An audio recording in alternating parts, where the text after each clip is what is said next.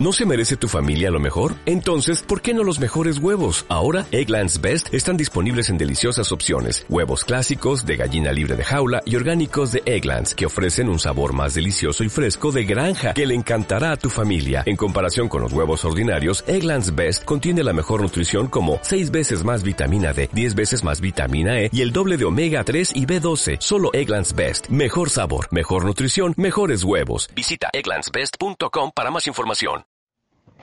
Hola, soy Laura Aguilar del blog Puntadas Católicas viviendo la aventura del Evangelio.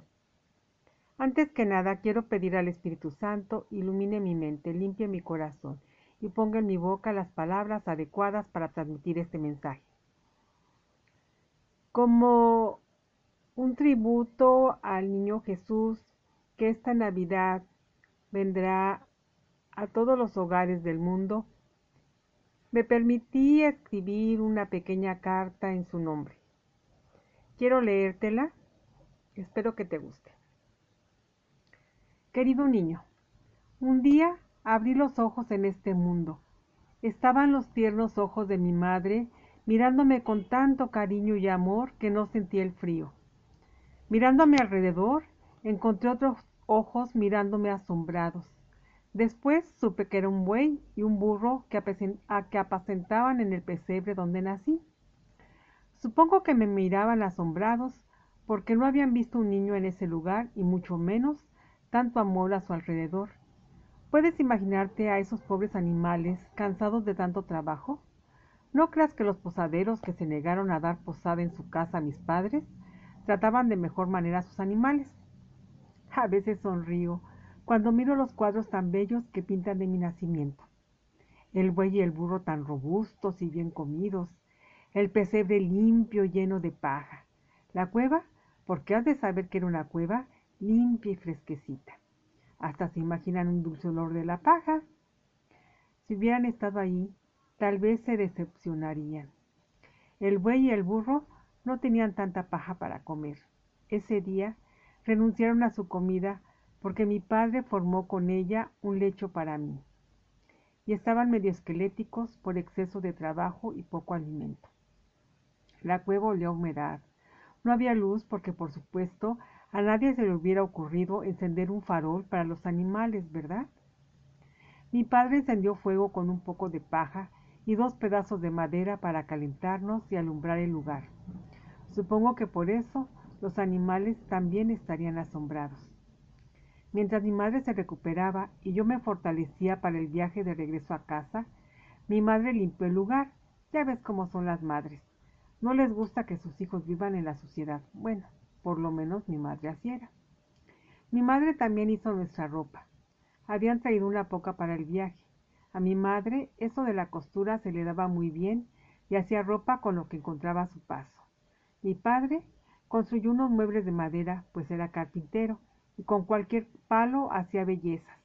Lo primero que construyó fue mi cuna. Llegaron unos pastorcitos que los cuadros los pintan limpios como recién bañados, alegres, con sus ovejas gordas y bien comidas. Si hubieran visto a los pastorcitos que llegaron, tal vez se les habría caído el pincel. Estaban flacos, ojerosos, preocupados porque el pasto no crecía ni tenían para darle alimento a sus ovejas acudieron presurosos a la cueva, porque un ángel les anunció que había llegado el Mesías, su Salvador, y se quedaron sorprendidos al ver la cueva. Imaginaron tal vez que encontrarían un rey en un palacio que les daría de comer y que atendería todas sus necesidades. Iban entrando de uno en uno, mirando asombrados el que alguien pudiera vivir en ese lugar y verlo limpio y arreglado, viendo a mi madre sonriente a pesar de lo precario de la situación. No podían creer que ese niño fuera su salvador. Tal vez yo tampoco lo hubiera creído si fuera ellos. Algunos se alejaron tristes porque no era lo que esperaban, pensando otras bocas que alimentar si no alcanza ni para nosotros. Otros se alegraron porque reconocieron a alguien como ellos y compartieron sus pocos víveres con nosotros pensando, por lo menos ha llegado gente sencilla y alegre con la cual convivir. En fin, así pasamos un tiempo. y llegaron finalmente mis otros invitados, los tres reyes magos como les llama la tradición, que ni eran reyes ni eran magos, la verdad sea dicha, pero sí gente de gran corazón, a los cuales también les llegó la invitación de parte de Dios mi Padre. Ellos no se sorprendieron al ver el lugar en el que nací. Ellos sabían que llegaría un Mesías, que llegaría a la tierra de Israel, aunque desconocían el lugar exacto. Ellos se sorprendieron, porque había una estrella, la misma que los había guiado y alumbrado su camino. Trajeron oro, incienso y mirra como regalos, que por supuesto no fueron para mí. Yo era muy pequeñito, como podrás suponer, y no habría sabido qué hacer con ellos. Pero mi madre sí que supo lo que hacer. Repartió el oro entre los pastores, que por lo menos pudieron encender fuego en sus hogares, y guardó un poco para nosotros. Encendió el incienso para orar a Dios por nuestras necesidades y la de los pastores. Y con la mirra elaboró perfume para obsequiar al posadero y otros vecinos del lugar, y también lo utilizó para elaborar algunas medicinas para sanar las dolencias de los pastores. Hasta el burro y el buey alcanzaron medicina. Mi madre era maravillosa. Mi padre era callado. Mientras mi madre se afanaba en sus quehaceres, mi padre hacía los arreglos necesarios para hacer de la cueva un lugar habitable. Así fueron mis primeros meses. Pronto tuvimos que huir y dejar ese lugar tan lindo que me gustaba tanto. Como sabrás, había un rey malvado que no deseaba mi presencia.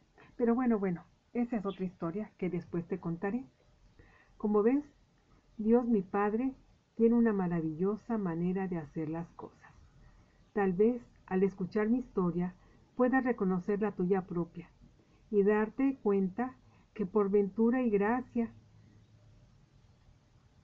tú también tienes una madre maravillosa como la mía y un padre laborioso como el que Dios puso para cuidar de mí y de mi madre. Esta Navidad, en que el mundo celebra mi nacimiento, deseo que el oro, incienso y mirra que los reyes trajeron de regalo y mis padres distribuyeron tan benignamente, lleguen aunque sea en forma minúscula a tu hogar. Ah, se me olvidaba.